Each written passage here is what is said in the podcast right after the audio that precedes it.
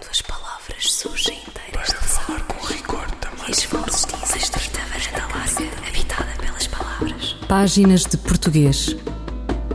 Um programa de José Manuel Matias, realizado pela Universidade Autónoma de Lisboa.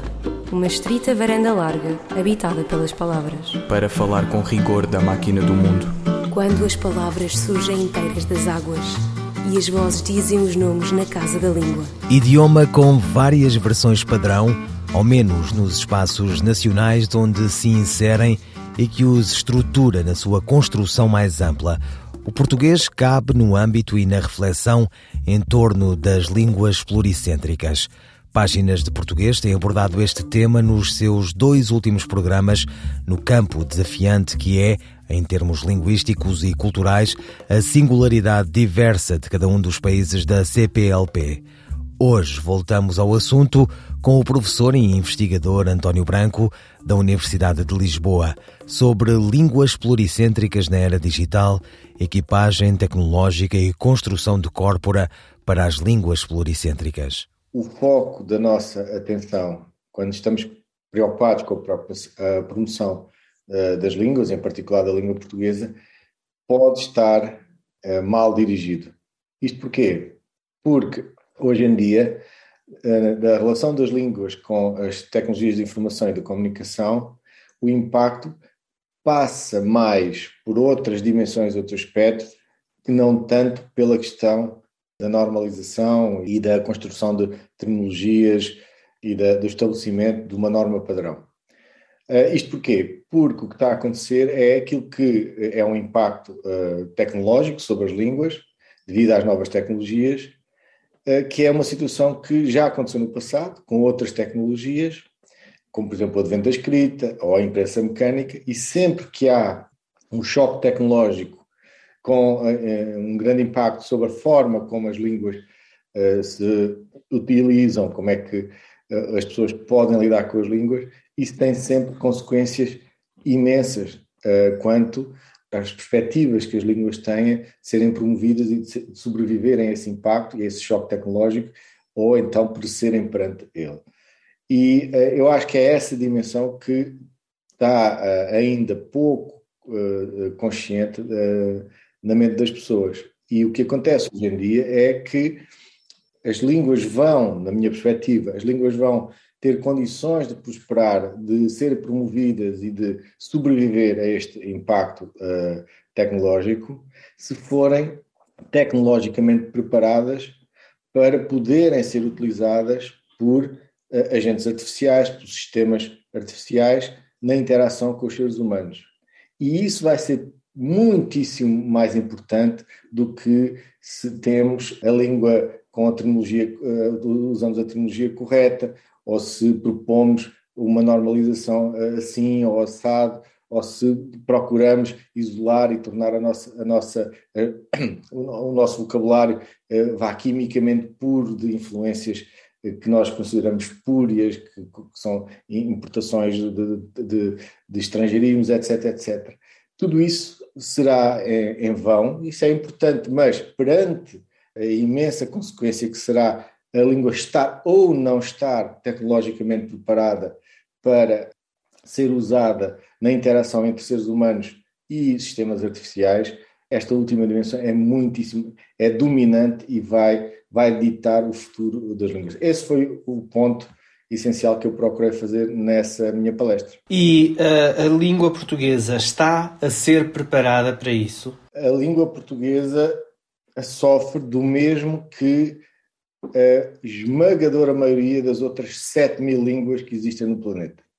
Que é o seguinte: a investigação científica e tecnológica para uh, alcançar a preparação das línguas para serem utilizadas na era digital na verdade, está a recair apenas sobre uma dessas línguas, que é a língua inglesa.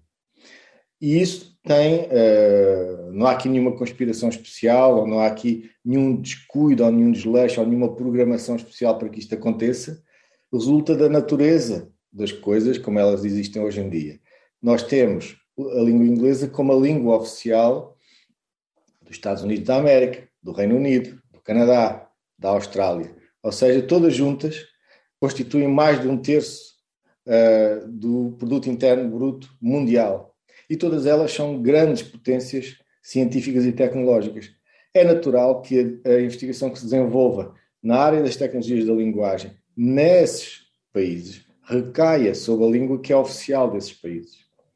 Por cima disso, não basta já esse volume imenso de, de investimento e de investigação sobre o inglês, acontece que pela própria dinâmica da profissão científica e, do, e da valorização do mérito científico, os outros investigadores que estão radicados nos outros países que têm outras línguas oficiais acabam também eles por trabalharem sobre o inglês.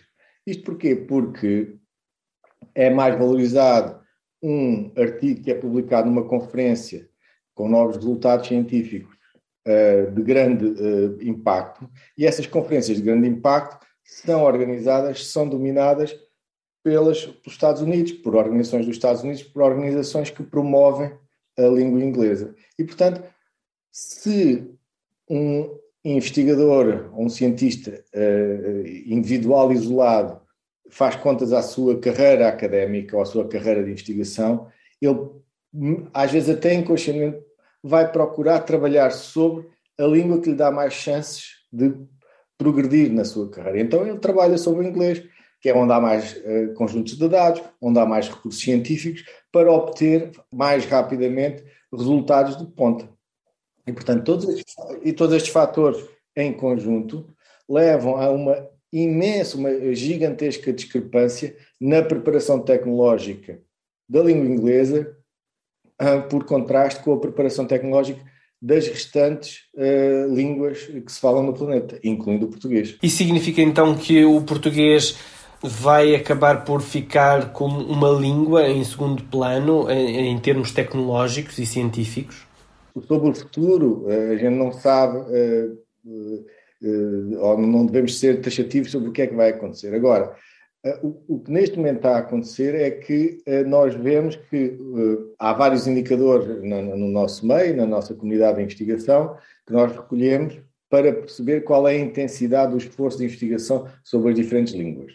Por exemplo, nós podemos contar o número de recursos científicos que existe para cada língua. Estou a falar de corpora uh, de prebanks, que são corpora anotados com as, as, análises sintáticas e semânticas das frases, dicionários, léxicos, gramáticas computacionais, modelos computa neuronais computacionais, toda uma vasta panóplia de recursos científicos que são necessários para construirmos os sistemas e as aplicações permitem nós interagirmos em linguagem natural com os sistemas artificiais e até interagirmos em linguagem natural uns com os outros, humanos, que não falamos a mesma língua.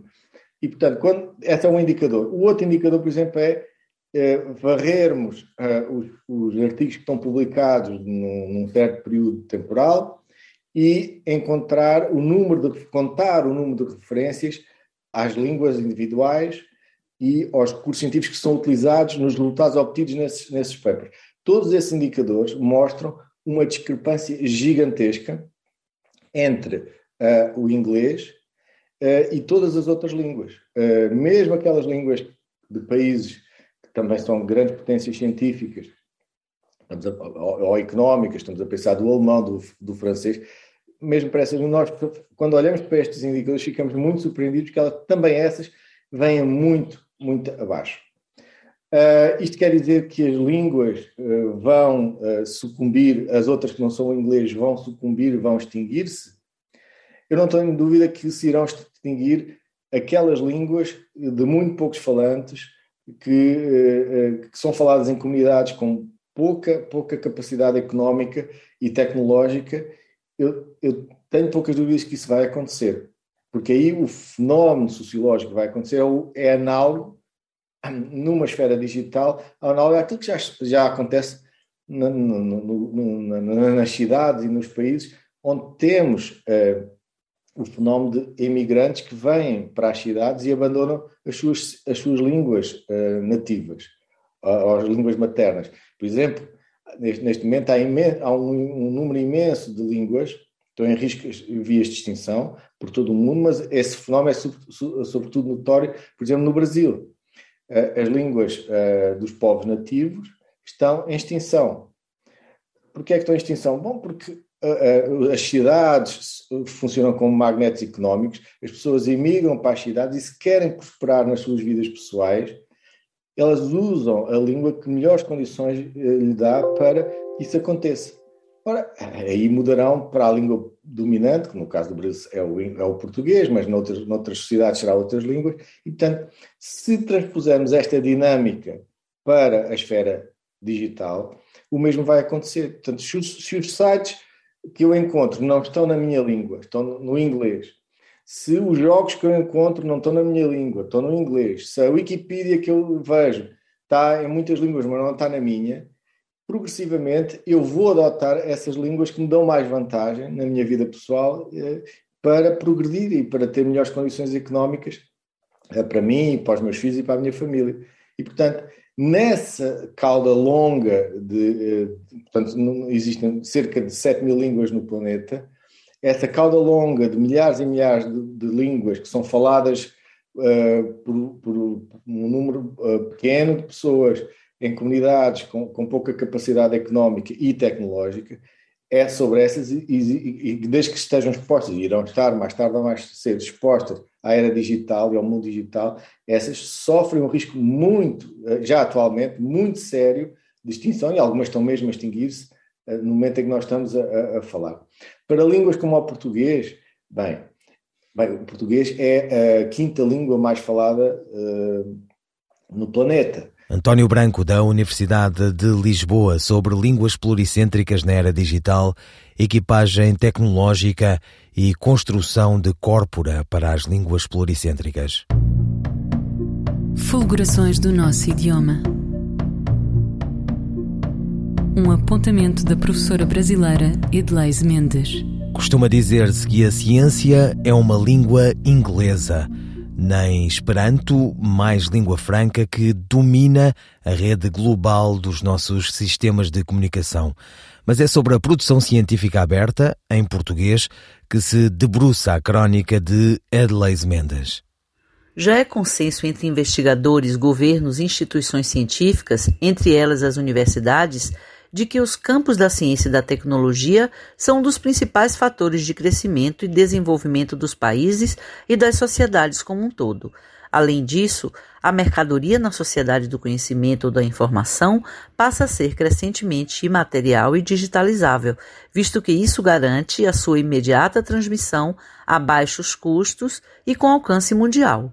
As universidades estão entre as principais unidades de produção de CIT, contribuindo de modo direto para uma ciência aberta, plural e internacionalizada. Nesse cenário, cabe-nos a pergunta: qual o papel que queremos para o português e suas línguas parceiras, como o espanhol, no desenvolvimento científico e econômico, na inovação e na produção tecnológica, na educação e no combate às desigualdades de todo tipo? O português tem apresentado um crescimento exponencial de sua produção científica nas últimas décadas, com o aumento de sua presença nas bases de dados e repositórios científicos internacionais e do número de citações nos rankings de avaliação mundiais. O mais relevante é que, de modo geral, esse capital científico em português é de acesso aberto e livre, contribuindo para a promoção e a popularização da ciência.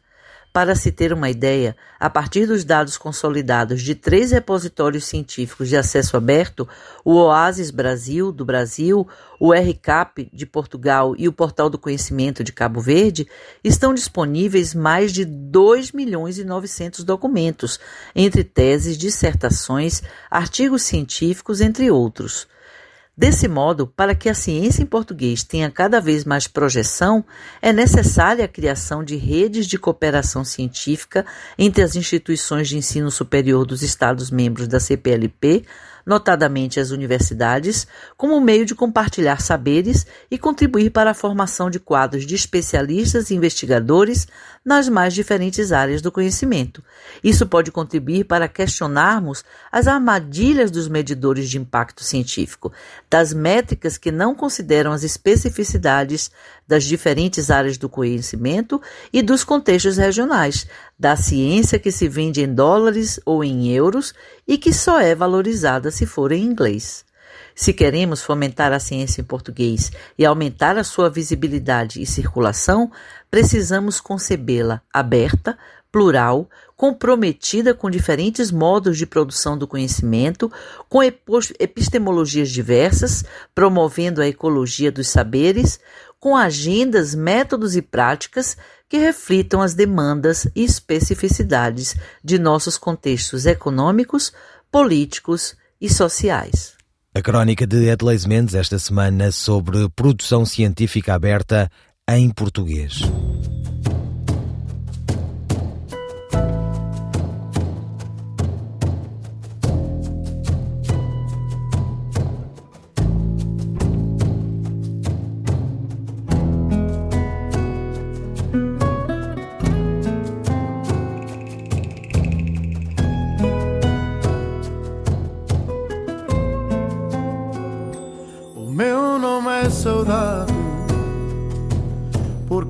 Sem saber quando vou voltar. Sou tão só e ninguém me sabe acalmar. Mas nem tudo em mim é mau, nem tudo em mim é dor. Sem mim não há amor. O meu nome é saudade. Nasci quando alguém partiu sem avisar. Sou a esperança de que um dia vais pensar que nem tudo em mim é mau, nem tudo em mim é dor. Sem mim não há amor. Hoje sou eu nascer de novo. Hoje acordei já sem querer mais fugir. Hoje sonhei, deixaram-me um recado. Era a saudade a sonhar por mim. O meu nome é saudade. Sou a história que ninguém Sou o medo que ninguém quer sentir. Mas nem tudo em mim é mau, nem tudo em mim é dor. Sem mim não há amor. Hoje sou eu quem vai nascer de novo. Hoje acordei já sem querer mais fugir. Hoje sonhei, deixaram-me um recado. Era a saudade a sonhar por mim. Hoje sou eu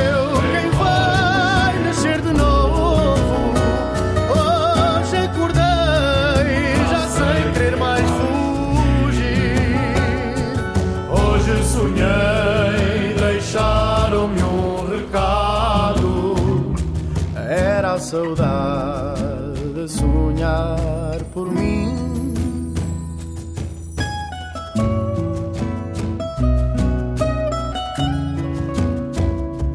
Era a saudade a sonhar por mim. O meu nome é Saudade. Luís Trigacheiro. Quantas palavras?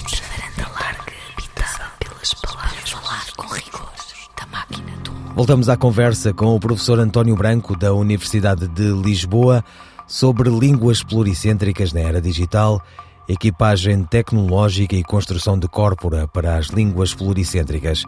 Será que as autoridades portuguesas, brasileiras da CPLP têm noção de que a língua está ameaçada? Acredita que vão fazer alguma coisa? Tenho conversado com, com muitos responsáveis e tenho participado em muitos congressos, como este que foi o pretexto agora para a nossa conversa, e não tenho dúvida que há uma consciência crescente da importância da preparação tecnológica da língua portuguesa para a sua promoção e sobrevivência na era digital. O que acontece é que uh, nós estamos a trabalhar e estamos assentes em, em, estruturas e organizações que vêm do passado e refletem uma visão do passado acerca do, de, do que deve ser feito e como é que deve ser feita a promoção das línguas. E, portanto, a promoção não é só o caso do português, se formos para o, para o Goethe Institute, fomos para o British Council, fomos para, para a Aliança, todas essas instituições de promoção da língua, para, para o Cervantes, para, para o espanhol, estão viradas para o lado do ensino, para o lado da promoção da cultura, para o lado da promoção de dicionários, etc, etc, etc. Mas uh, o impacto tecnológico é de tal maneira avassaladora que isso deixou de bastar. Deixou de bastar. E precisamos de apostar na investigação científica e tecnológica Ora, acontece que a investigação científica e tecnológica está na responsabilidade de outros organismos, no caso português, por exemplo, está na FCT, na Fundação para a Ciência e Tecnologia. Portanto, temos aqui duas comunidades que precisam de encontrar, fazer um encontro dos seus esforços. Por um lado, claramente organizações que têm por vocação e missão promover a língua, que é o caso mais típico e mais notório, que é o Instituto Camões, e outras instituições têm por missão uh, promover a investigação científica, que é o caso da, da FCT.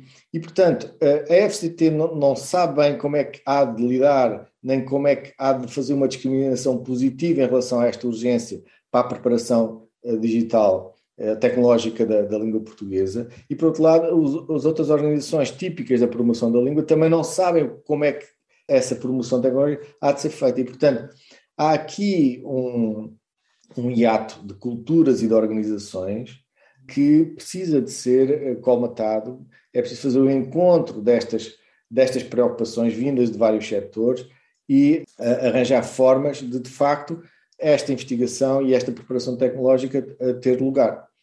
O que é que está a ser feito? Bem, está, está a ser feito, alguma coisa está a ser feita, por exemplo, e esse alguma coisa que está a ser feita está a ser liderado por uh, investigadores, por uma comunidade de cientistas que trabalham a, sobre a, a, ciência e tecnologia da língua portuguesa, tanto em Portugal como no Brasil. Por exemplo, uh, só para dar um exemplo, foi inaugurada este ano, 2021, a infraestrutura científica para a ciência e tecnologia da linguagem. Eu, eu sou o diretor-geral e essa infraestrutura é uma organização importante. Porquê? Porque reúne os recursos científicos, tanto passivos como ativos, tanto aquilo que se chama os conjuntos de dados, os corpos, os corpos anotados, os léxicos, os dicionários, etc, etc, como os ativos, aplicações e sistemas e ferramentas de processamento que fazem análise sintática, que fazem análise semântica, que fazem uma classificação do nível de proficiência de, um texto, etc, etc, e disponibilizam-nos para poderem ser reutilizados por outros investigadores e até por outros agentes económicos, nomeadamente empreendedores e startups, que sobre esses recursos vão montar uh, soluções e negócios uh, rentáveis, uh, tirando partido dessa tecnologia. Isso está a acontecer, mas quando nós olhamos para a escala a que isto acontece para a língua portuguesa e a escala a que, para, a que acontece para a língua inglesa, Pois, uh, uh, o, o, o hiato é gigantesco e a diferença é gigantesca. Mas ainda há esperança? Considera que ainda vamos a tempo? Ah, sim, nós estamos, estamos sempre a tempo de uh, lutar por aquilo que nós achamos que é a nossa missão e é, são os nossos valores. Uh, no caso desta infraestrutura e também de muitas outras uh, centros de investigação que eu conheço, estão apostados em se manterem a lutar e a fazer investigação para melhorar a preparação tecnológica da língua portuguesa. Uh, nada está perdido, só estará perdido quando a língua portuguesa se extinguir. Enquanto ela não se extinguir, isso não está para acontecer, há, há, sempre esperança e há sempre condições para querermos e fazermos melhor do que estamos a fazer. António Branco, da Universidade de Lisboa, sobre línguas pluricêntricas na era digital equipagem tecnológica e construção de corpora para as línguas pluricêntricas. Qual o feminino de poeta? A resposta de Sandra Duarte Tavares. O feminino de poeta é poetisa.